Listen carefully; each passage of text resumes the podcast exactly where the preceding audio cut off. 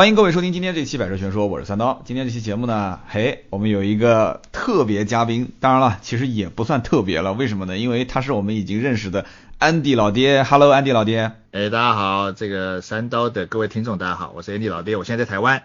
啊，很多人可能很好奇，说，哎，这个三刀不是回来了吗？怎么又跟安迪老爹在一起录音了？什么原因呢？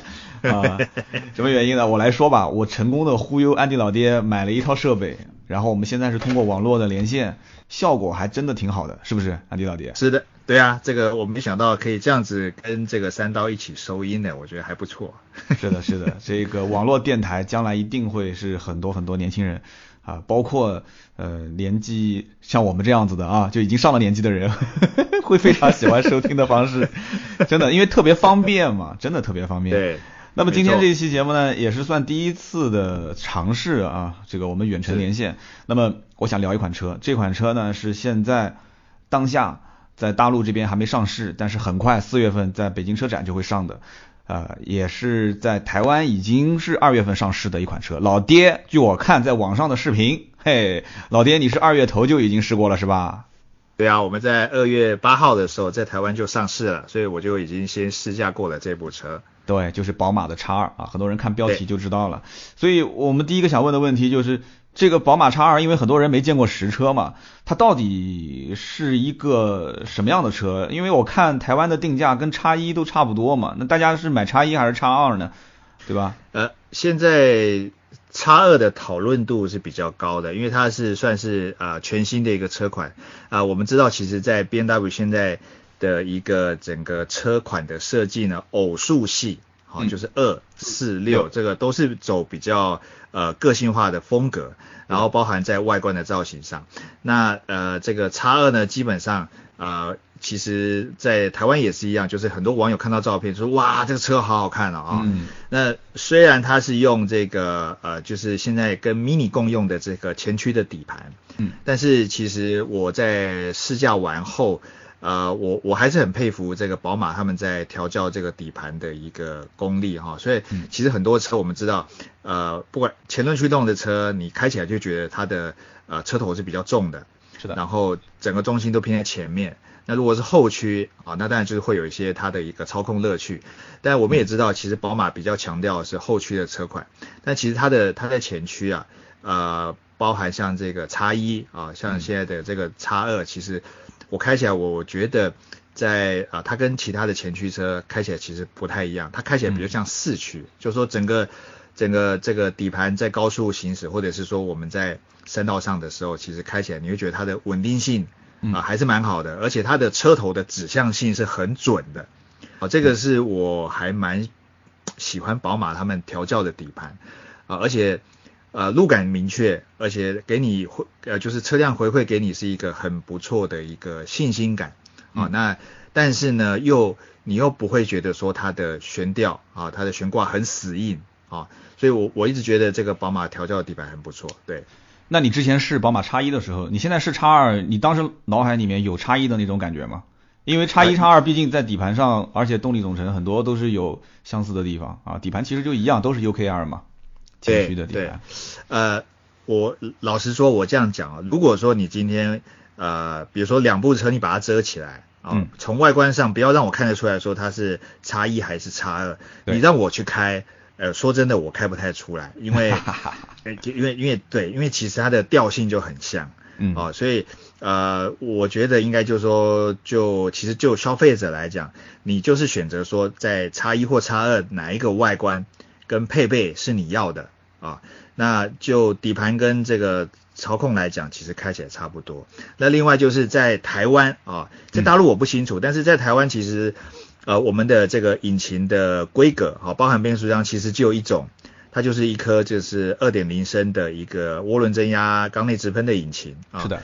那最大马力的统一都是一百九十二匹，然后搭载就是双离合的变速器，嗯，呃这个在台湾都是统一的，所以只有。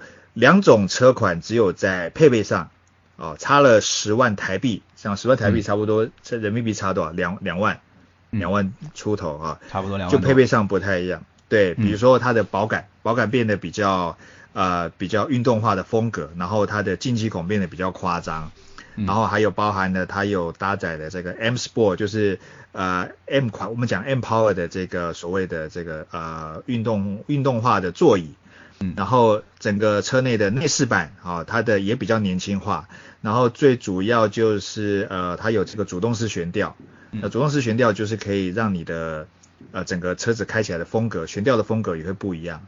然后在这个后呃后车尾的部分呢，也多了一些空力套件。嗯哦，所以主要这个十万就是差差在这些地方，其他就都一样，开起来都是一模一样的。按我们说啊，人民币差两万多块钱，多这么多东西，那根本不用说，肯定是上 M Sport 版本啊。那那在台湾当地呢，这两个车哪一个受欢迎的程度更更高一些？呃呃，当然是这个 M Sport 版本啊，因为其实我们在试 我在试驾的时候也是跟大家讲，我说哎差十万，但是差这么多配备，你光那个主动式悬吊至少就差了好几万台币了啊，再加上这些空力套件，还有那两张呃坐起来很好呃包覆性很好的这个跑车化座椅。所以基本上在台湾呢，我也跟问问过的原厂，大概呃十个十个客户订叉二的，大概八个全部都是订顶规。那这不是这不是一个坑嘛？就是在出价格的时候 自己给自己挖坑嘛？对呀、已经、都已经设计好了，我就是要让你来买这个高阶的啊。嗯，对啊，所以这个我觉得呃，叉二在台湾的这个反呃销售销售的数字还有反应，其实算是非常不错。那叉二现在在市面上有优惠吗？目前呃，没有，它就是我们讲死猪价，死猪价啊死猪价就是基本上它是不太给杀的啊。那我的嗯了解大概好像只有只给三万的折扣，三万台币。啊，那叉一呢？叉一目前什么行情？呃，叉一的话，它跟这个呃叉二啊，其实基本上价格差不多。它从最入门的一百八十万起跳到呃最顶规是两百零二万，嗯那跟这个叉二的入门的话呢，就是差了三万块而已。所以基本上价格没有差太多，但是呃，因为在叉叉一是这样，叉一它因为它有这个三缸，对，还有一点五 T，哎，三缸 1.5T 的引擎，然后它马力才136匹，所以在价格上啊，当然就会比较不一样。在变速系统也比也也不一样，像我们有这个八速的手自排，也有七速的自手排，所以价格来讲比差比较多。对，啊，那叉一现在市面上有优惠吗？叉二现在不给换，没有没有优惠啊。呃，叉叉对差额比较少，我刚刚讲，呃，我的打听到差不多在三万台币。嗯，那如果是差异的话呢，可以到差不多七呃六到八万左右，六到八看经销商，因为我们呃就是台湾的北部跟南部的经销商给的折扣会不一样。其实啊，我觉得这两个车，呃，虽然讲说定价包括它的市场定位有一些相似之处啊，但是叉一其实它就是我们说叉一啊，叉一其实在市面上是跟奥迪 Q 三跟奔驰的 GRA 一直是抗衡的。是，而且呃，我看到一个数据啊，说二零一七年的时候，其实呃叉一在这个级别当中的销量对，是比 Q 三跟奔驰的 GRA 要高啊！我看到一个数据，就是二零一七年的时候，在大陆这边啊，这个叉一是九万一千两百九十八台，就将近十万辆啊，销量将近十万辆，九万一。那么 Q 三是八万四千九百五十六，将近九万台，GRA 是七万多台，七万一千两百一十四。呃，在台湾当地的话，我相信这个排名肯定不是这种样子的吧？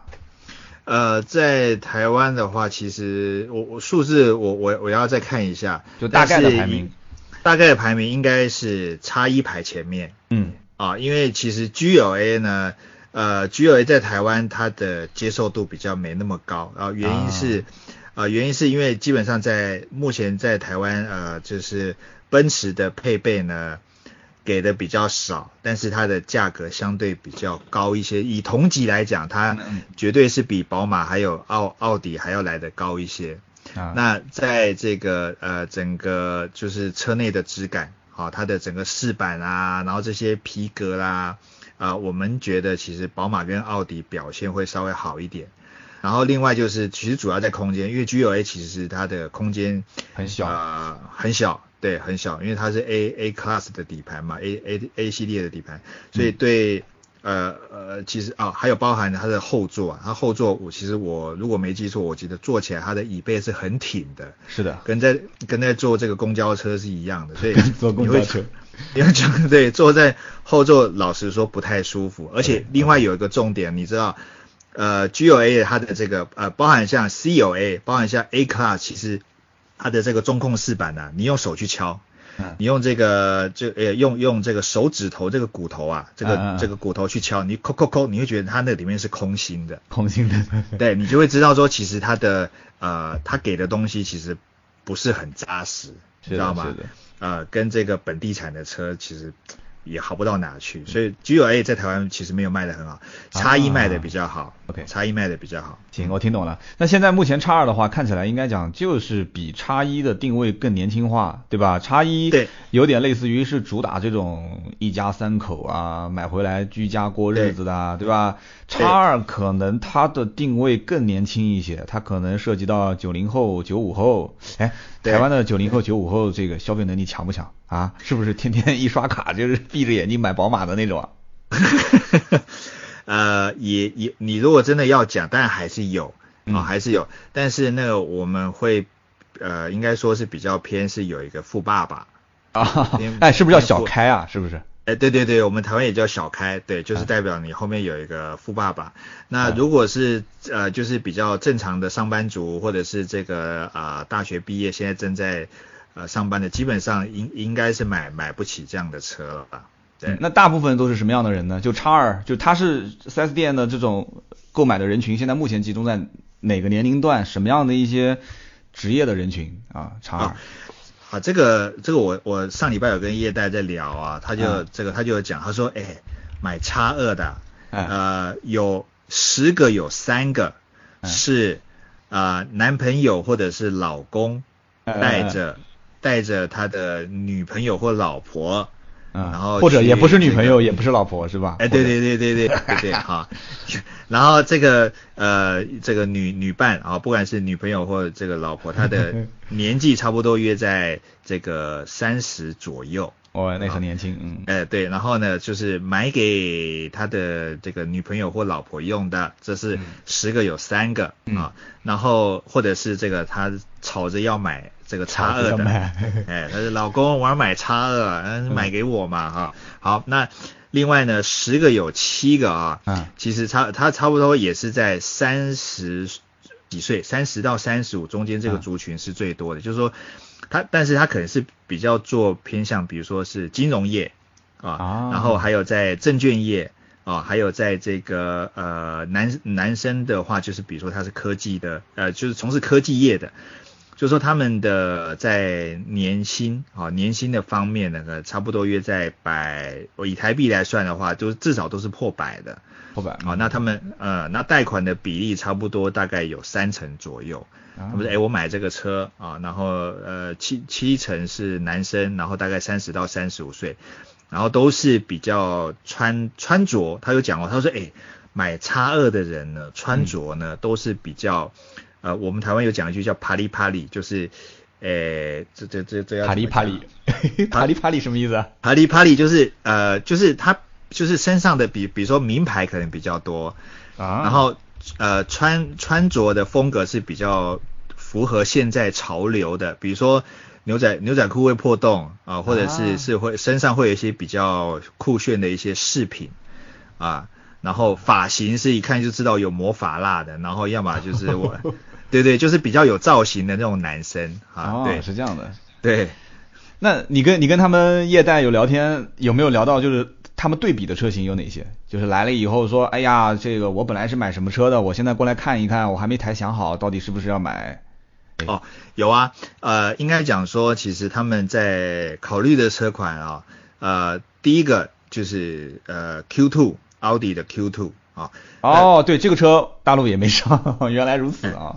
对 Q，哎，对 Q2 呢，因为 Q two 是讲 Q，对 Q Q2 好，Q2 其实比这个 X 二还要小小一些，是的，呃，算是小蛮蛮大的一个集距，但是呢，呃，就说以外观造型来讲，他们都是比较走呃有个性化、有设计风格的啊。嗯那跟你看像这个 Q2，其实它跟原本的奥迪的整个这个 style 也不太一样。是的那这个 X 二也是哈、所以呃 Q2 是一部，那另外一部呢就是这个所谓的这个叉呃叉一，其实他们本来是在考虑叉一的，因为他们就是要找这个几具的车啊。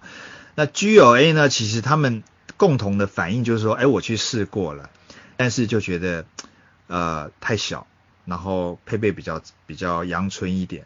哦，所以直最他们最直接的对手，应该目前我听到最多的哈，就是业代讲就是啊奥迪的 Q 二，因为现在在大陆这里的话，我们的 Q 二肯定是要加长的啊，肯定是要加长的，我们是 Q 二 L 啊，然后我们现在的 Q 五马上也要改款，也是上 Q 五 L。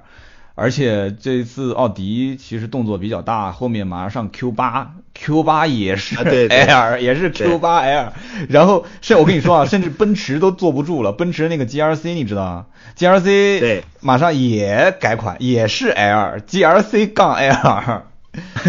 哎，所以所以现在是这样子的，就是你不大你就卖不出去，一定要大。所以我上次是在哪里啊？我上次好像是在是在阿里山还是在那个地方？我回头一看，有一辆奥迪的 Q。Q 二从我的身后路过，我还要拿着手机连拍了几张。但其实我当时对这车印象是挺失望的啊，为什么呢？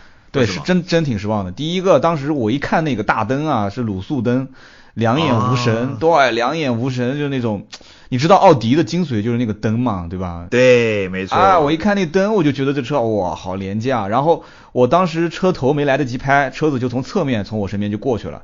然后那个侧面，你知道那个就是 Q，你说叫 Q2 啊，Q2 那个 C 柱，你注意过没有？C 柱，哇，这好廉价的两块塑料板啊！我当时看到上面就是那一整块，我当时就觉得好奇怪这车。然后再往前开的时候，不就是屁股对着我了吗？就尾部对着我了吗？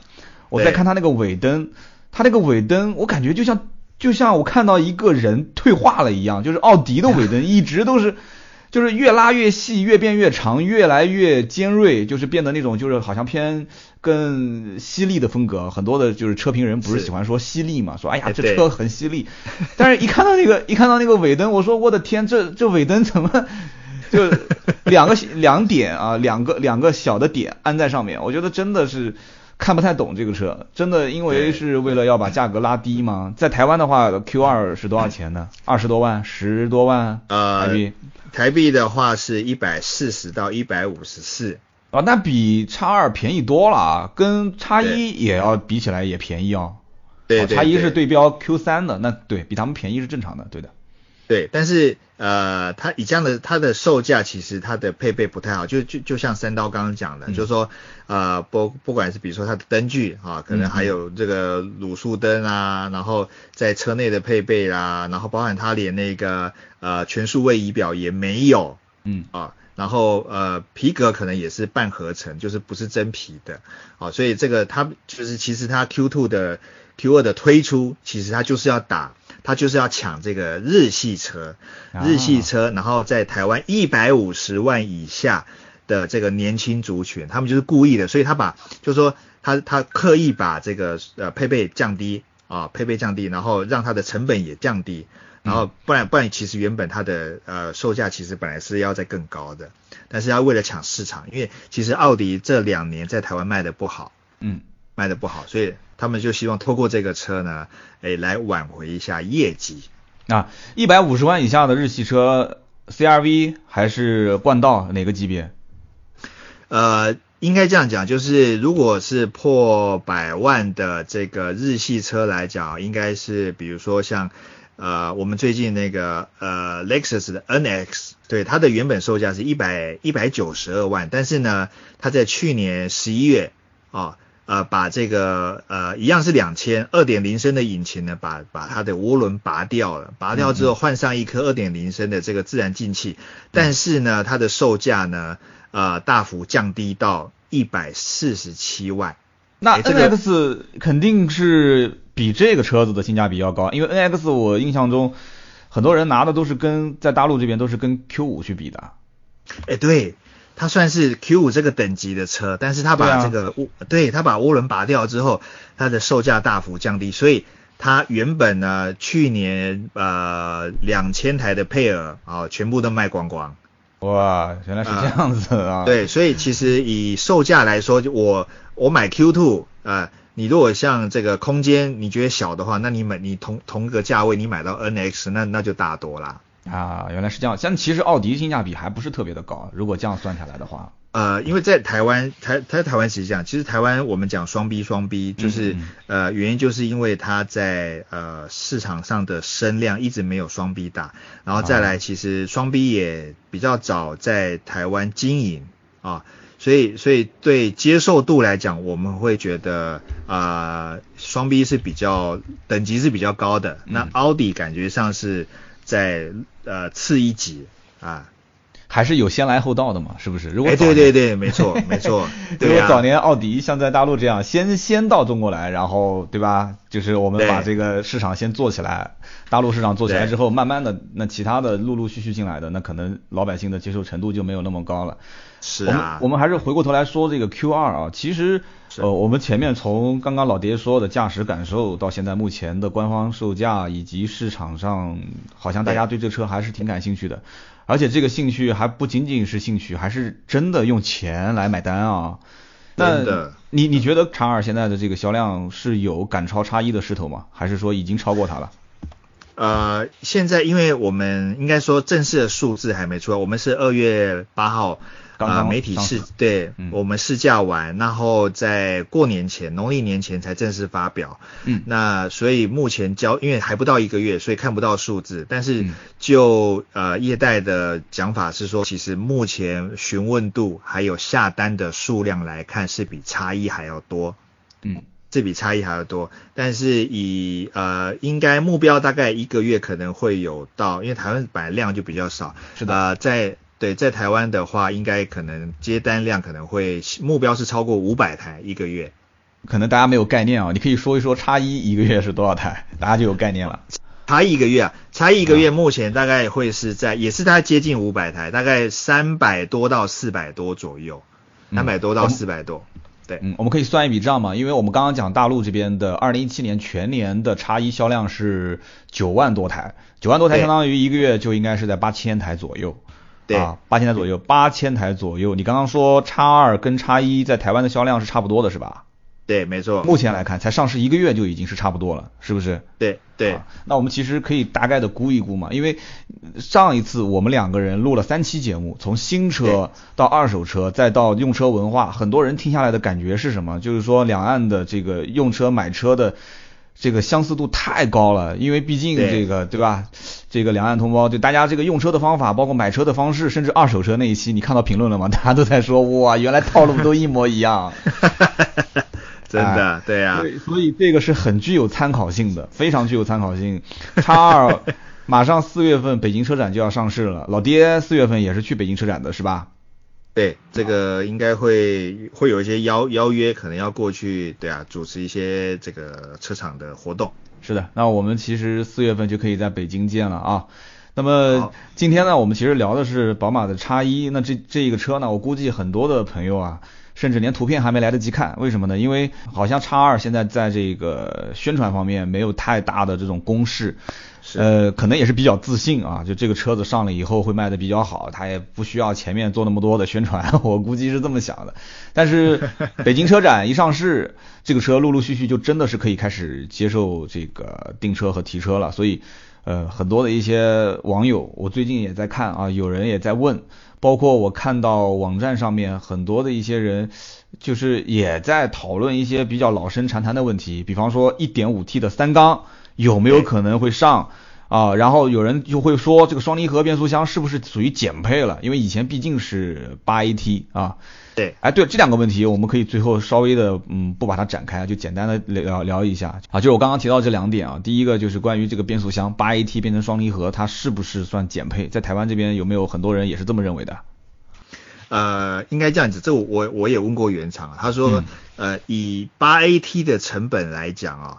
啊，跟这个七速双离合啊，其实呃，以成本的采购成本，呃，原厂采购成本的角度来看，确实是比较高的。八 AT 是比较高的，嗯嗯，啊，因为它现在可以承受的扭力呢，有接近到接近快一百了，嗯，所以呢，它呃，所以你看啊，就是这样，像在台湾啊，台湾就是基本上只要是不是很 entry level 就是很入门的宝马，基本上全部都是配到八 AT，它从这个一百多匹一直支援到五六百匹，全部都八 AT，所以在呃在台台湾来讲，我第一次试到这个叉二，我也想说奇怪了，为什么八 AT 很好用啊？嗯然后这个高速换挡也有一些很热血的感觉啊，为什么嗯。会变成这个双离合啊？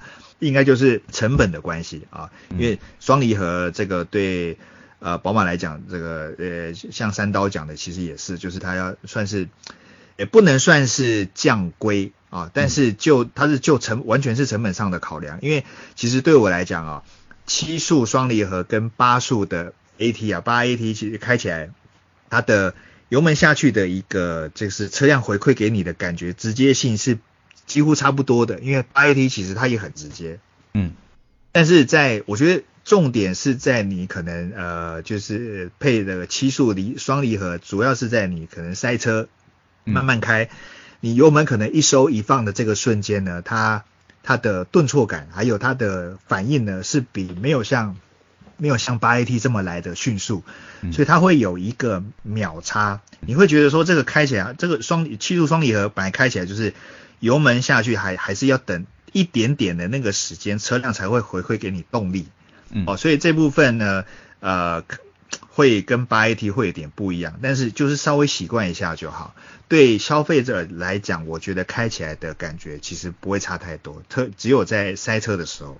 啊，我我来总结一下，也就是说，在市区去开的话，双离合变速箱比八 AT 其实顿挫感会强一些，是吧？是的，没错。那么如果老百姓出门就上高速，那其实这个几乎是无差的，对不对？没没差。那么如果说如果说你平时开车也比较暴力，一脚油门一脚刹车啊，油门都是踩到底的，对 对吧？红灯跳绿灯，嗯、那你你你你就是可能感觉不出什么差别，但是这个降成本的事情肯定是必然的，这一件事情我们基本上可以推测得出啊。那么第二个就是一点五 T，台湾没有上一点五 T，你觉得在大陆这边一点五 T 应该讲是会有吗？台湾没上的原因是什么？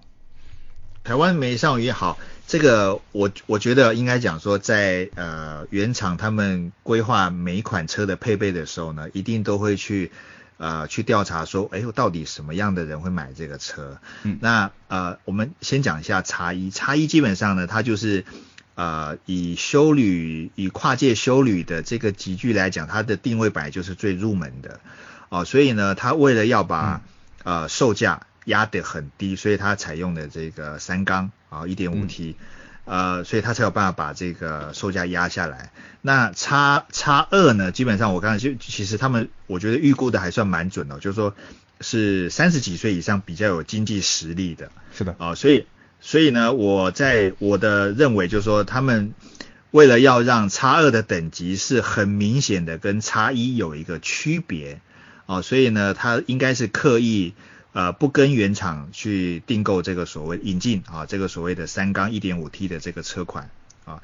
那再来就是呃我刚刚讲，其实叉二他们要的这个消费者呢，我就说他比较强调个性化啊、我要帅。呃，我要我要快啊、油门踩下去呢，它的动力反应都要很好，所以呢，你搭一点五 T 踩起来就没力了嘛，对，不像这个二点零二点零升这个啊、引擎那么那么的够一百一百九十二匹哈，所以这是呃产品定位的考量，呃成分比较大。我听懂了，就是我要帅，我要快，可是我兜里没有钱。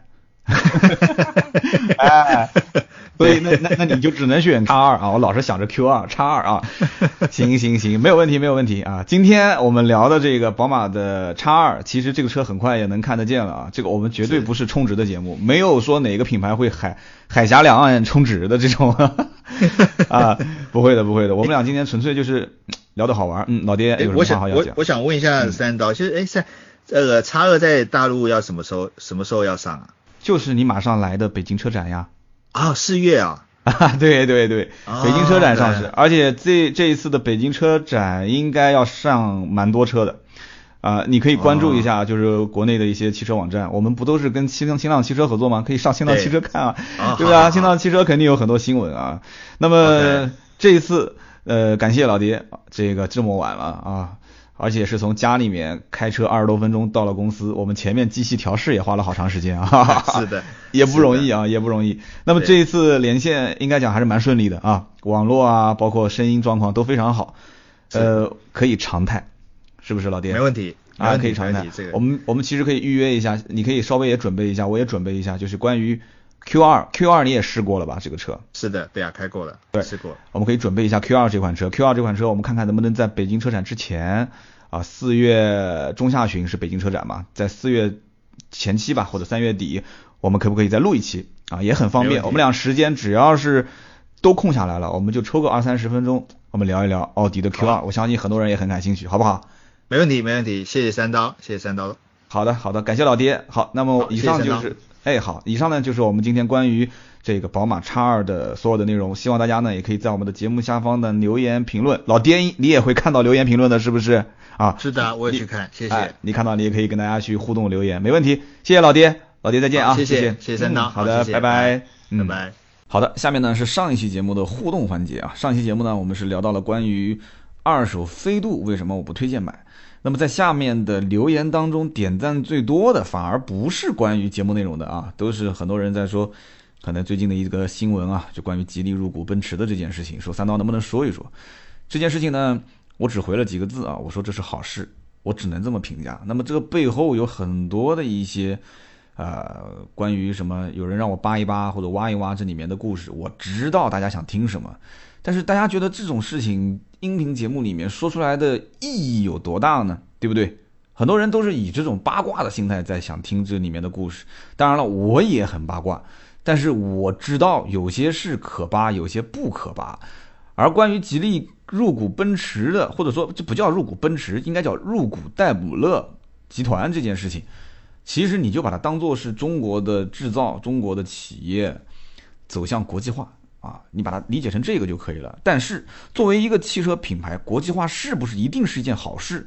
这个我觉得还真的两说。你想一想，你你买奔驰，你肯定是觉得我是冲着德系品牌，对吧？买奥迪，我冲着德系品牌；买宝马，我冲着德系品牌，对不对？我要买雷克萨斯，日系品牌；我要买什么车啊？那什么什么系？你总是先考虑国别。那你说一个中国品牌走上国际市场之后，什么叫国际化？有的时候品牌本身不一定要国际化。公司、企业管理制度，它其实可以国际化。品牌有的时候啊，根深蒂固的，它还是一个国别。就是说，哎，中国制造的东西是什么样子，德国制造的东西是什么样子，对不对？它可能有一个品格化的过程。这改天有机会，我们也可以详谈 啊，详聊这个关于品格化的一些这种品牌啊。每个老百姓对于这种生活消费用品，他们到底是啊，对于这种消费用品好与坏，除了实用性以外，还有哪些隐藏的因素促使我们去消费？这个我们改天可以聊啊，所以我看到很多人都说，哎，说说一说吉利入股奔驰啊，吉利入股，这不是入股啊，这戴姆勒不是入股奔驰，只是成为了一个股东。那我去买股票，我还是很多上市公司股东呢，只不过我是不是我只不过是小股东嘛，对吧？没有任何发言权的这种散户而已，嘿嘿，对不对？我们只不过在这种二级市场上想想想挣点小钱，我们也没有什么其他的过多的想法，还真的跑到股东大会去举个手投个票吗？不可能的事情啊，所以说。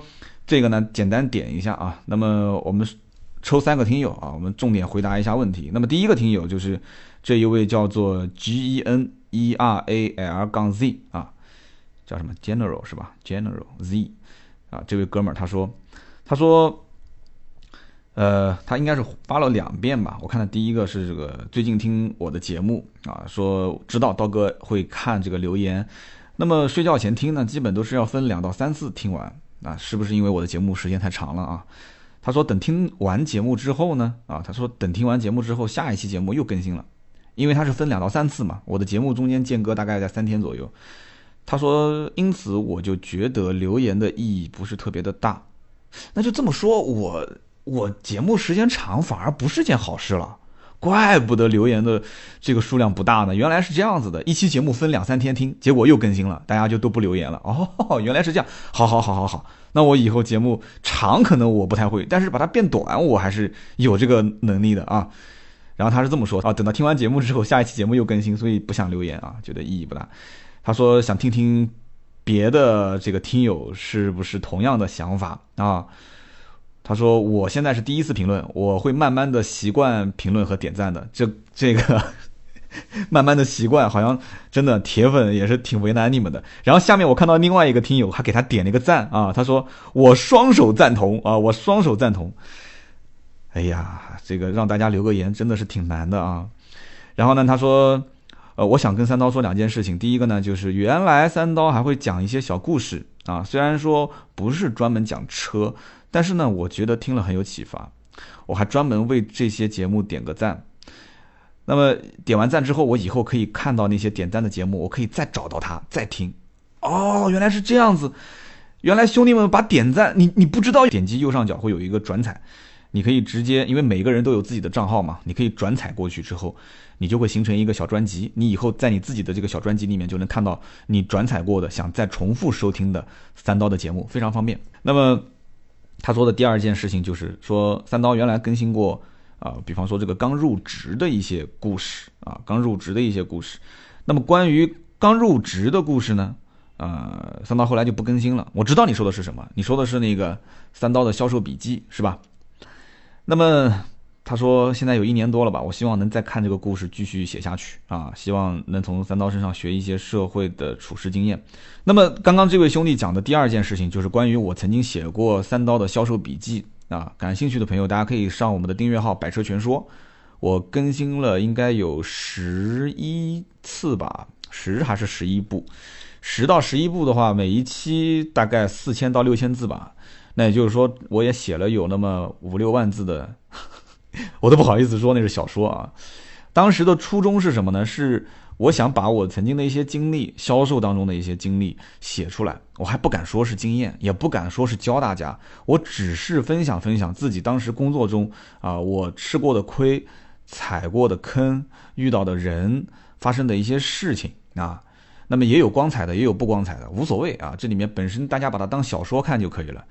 那么谁知道发生了几件事情？第一件事情就是，很多人就认为那个事情就是我在写的，我实际的啊工作经验。比方说，我说我去铃木去面试，那很多人就说了，哎，我知道了，三刀，你原来一开始是在铃木工作，然后去大众工作啊，然后去什么？我怎么会去？我连当时我连铃木 4S 店的门朝哪开我都不知道。我到现在为止，说实话，我都不认识几个做铃木的人。我只是把它小说化而已。包括里面遇到的那几个跟我一起面试的啊，什么什么这个啊小白脸啊，或者是那个很性感的人事部的经理啊，或者是那个曾经是这个这个做销售的、做做工程销售的那个跑业务的业务员啊，这些。这些都是生活中我的真实的一些朋友的那种缩影，但是它不是我的真实的从业经验，只是把它揉进去了，把它揉进去了。所以呢，这是第一件事情。很多人以为就是发生在我身上的真实事，所以我就觉得，那我以第一人，我觉得问题就是以第一人称在写。那我将来我如果真的在动笔，我肯定不以第一人称来写啊。那么第二件事情是什么呢？是这个，我发现。当时刀妹已经开始具备一定的订阅号的更新能力了，啊，刀妹是我这里就是全职工作的小伙伴，她不是什么兼职，所以呢，当时一开始订阅号我们不知道该写什么，因此呢，当时是我来主笔写了我的这个所谓的三刀的销售笔记。当时我的意思就是订阅号没内容嘛，没内容那就我就天天跟销售笔记不就行了吗？但是谁知道那么多事情，原创创作小说哪有那么容易啊？我真的是。当时微信号上才那么一点粉丝数，那个文章都能有个四五千的点击量，我也真是醉了啊！我真的非常感谢各位老铁，打开率几乎能达到百分之，我估计四五十都不止。那个时候，一个订阅号的打开率能达到百分之十，已经非常惊人了啊！我们当时打开率、点击率估计百分之四五十，还要往上啊，很夸张，很夸张。后来我觉得怎么说呢？这个东西刀妹有自己的原创能力，对吧？那么我也有更重要的事情，我要去做视频啊，我要尝试直播，大家还记得吗？一六年的直播啊，所以呢，当时就放了放。大家放心啊，放心，这个故事一定会更新。但是我现在目前来讲有更重要的事情要做啊。我三刀呢，到现在为止车行还在开，自媒体的内容也在做，对吧？大家也都还年轻，我呢岁数也不大，现在就写这个东西，所谓的回忆录啊啥的，什么工作经验的分享，那这为时尚早，别急嘛，别急嘛，短则三五年，长则十来年，是早晚会更新的，对，不会断更的。不过我倒有一个小的想法啊，我只是想法啊，别说又是我挖的一个坑啊，什么想法呢？就是说，我们不用把它当成小说来写，我们就当成。当成心得啊。比方说，我平时写个几篇丢给刀妹，让她改一改啊；丢给盾牌，让她改一改。然后完了之后就发到我们的订阅号上，对不对？那么不要把它连成一一长篇啊，什么看了下文不知道上文是什么情节，不要这样。我们就把我以前工作中的一些小故事啊，一段一段的写出来。哎，我觉得挺好的，而且不一定要以前嘛，就我现在也发生过很多事啊。今天这期节目是跟老爹连线，这算是插播啊，插播为什么呢？因为我准备了一个话题，就是关于。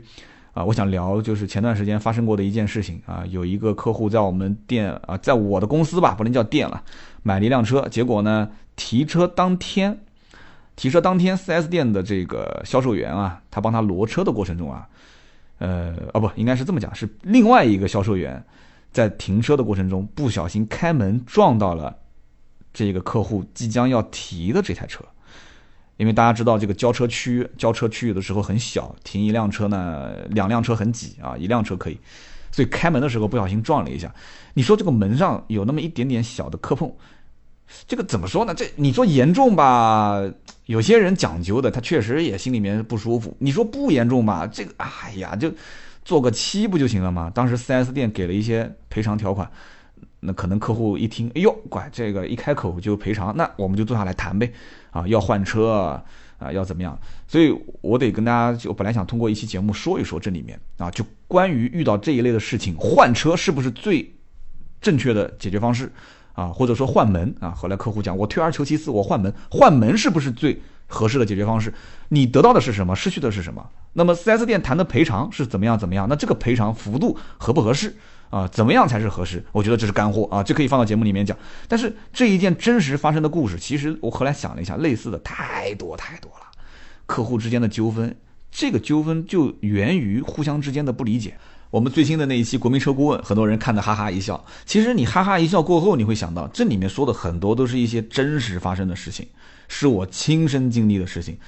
而且我提前做过预告，三月十五号的去试驾，大家也可以看，跟以前的这个风格完全不一样啊！三月十五号上线的去试驾很有意思，希望大家到时候到我们的订阅号啊，百车全说上去多多的支持、点赞和留言。那这是听友 General 杠 Z，那么下面一位听友呢是叫做 H E R B 啊，Herb 啊，H E R B，他说不是强买强卖的情况下，一个商品。能卖多少钱，就说明它值多少钱。而有些商品，只要大家觉得它值钱，它就会真的值钱。比如说房子，比如说二手飞度，我再给你加一个，比如说比特币，比如说比特币。现在这个比特币多火，但是很多地方不让聊啊。这个包括区块链的技术啊，很多地方也是这个，你可以可能说一说，聊一聊，但是。好像对这方面限制比较多，确实这个东西我就觉得是什么，就大家觉得它值钱，它就会真的值钱。呃，这句话其实真的是话糙理不糙啊，就是不是强买强卖的情况下，一个商品卖多少钱，其实就说明它值多少钱。呃，作为市场上的这种任何一个老百姓的日常消费品来讲，我们上一期讲了本田思域的加价，那么这一期又说了这个关于。本田飞度的这么一个二手车，我觉得不值得购买的这么一件事情，值与不值其实是很感性的一个东西。你说你说不值，好，那很多人我不讲了吗？就是十年以上的老飞度老古董，很多人开的是天价，都有人愿意接手。这不就是这一位听友讲的吗？H E R B，他说，就只要有人啊愿意接受它，它就值那么多钱，千金难买我愿意，对不对？包括那些玩这个什么文玩的，就是那些什么这个珠子那个珠子，说实话我也看不太懂。我说怎么那么贵啊？啊，我我心里面一直觉得我不会去买那个东西啊。但是我去到台湾去旅游的时候，大家有去过台湾应该知道是阿里山吧？他会卖那种聚宝盆啊，聚宝盆就是中间宽上下比较窄的，然后动不动都是一两千块钱的。我当时想都没想，我就买了一个。那你说这个东西值多少钱呢？其实，你可以说它无价，因为这个材料，我后来上网搜了一下，确实是这个材质，它是越来越少，几乎是没有，没有啊，慢慢就没有了。那它就算慢慢没有了，这个东西就一定值钱吗？它也不一定，是不是？大家认为它值钱，它就值钱；他认为它不值钱，就不值钱。包括钻石，钻石说白了，它就是一种石头。那为什么钻石就那么值钱呢？对不对？这不能展开，展开要说很多很多。钻石是一个最典型的，就是在不强买强卖的情况下，一个商品它能卖多少钱，就说明它值多少钱啊。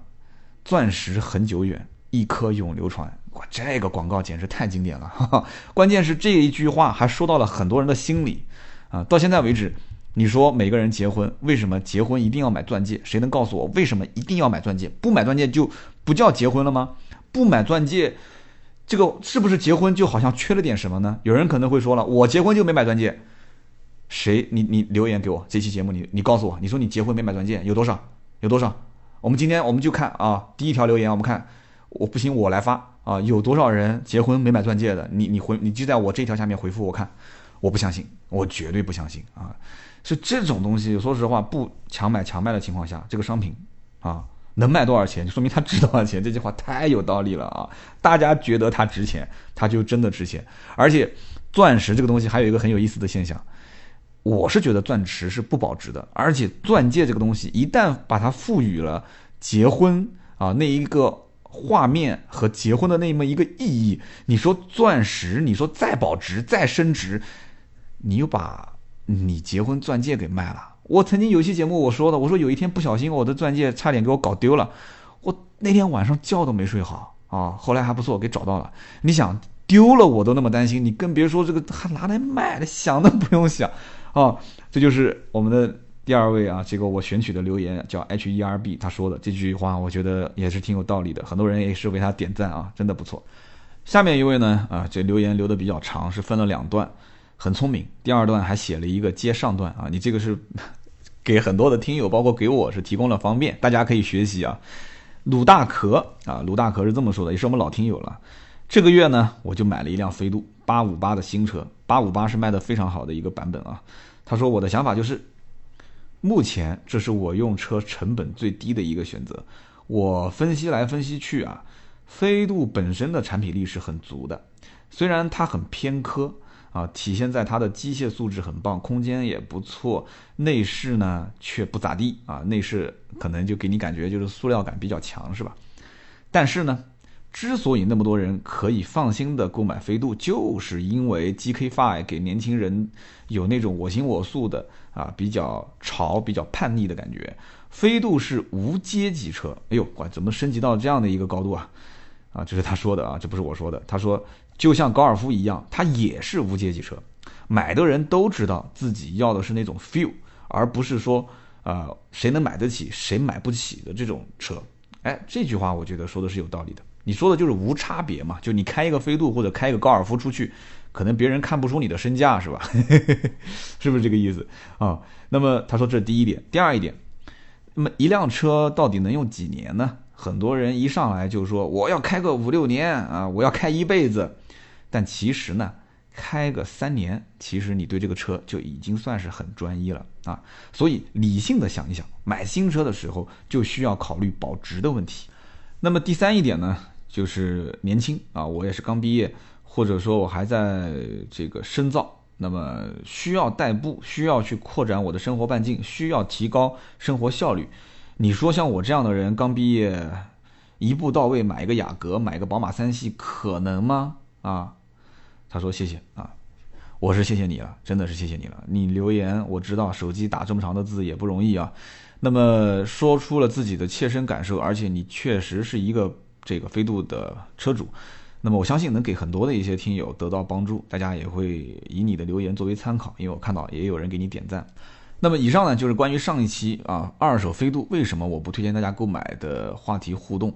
那么今天这期节目呢，关于宝马的叉二这个车要到这次的北京车展才能上市。那么跟安迪老爹台湾连线，安迪老爹呢是在二月初就已经试过了，希望能给大家得到一些帮助。那么这样的一些连线呢还会有很多，我提前啊，我跟老爹已经提前预约了一个关于奥迪 Q 二啊这样的一款车的这个连线。那么与此同时，我在挂掉电话的时候啊，就是挂掉连线的时候，我突然又想起一个车，很火的车，老爹去年就试过的，什么车呢？丰田的 C H R 啊，我相信很多人对它很感兴趣。那么这个车在大陆卖的话，呃，一汽丰田是叫做奕泽啊，不叫 C H R。那么广汽丰田叫做 C H R 所以呢，这个车应该是 CHR 先上啊，那么奕泽后上，也就是广广丰的车是先上市，然后一汽丰田的奕泽后上市，前后应该在六月二十号到六月二十八号这一周的时间内，这两款车都会上。所以这个车呢，我改天会跟老爹也可以详细的聊一聊，因为在台湾已经卖了很长时间了，可以听一听他是怎么看的，那么销量怎么样，这车有什么优点，是有什么缺点啊，有什么推荐大家去注意的一些地方。好的，那么以上就是今天这期节目的所有的内容，希望大家喜欢啊！大家可以在节目下方多多的留言点赞，也希望大家多多转发这一期节目。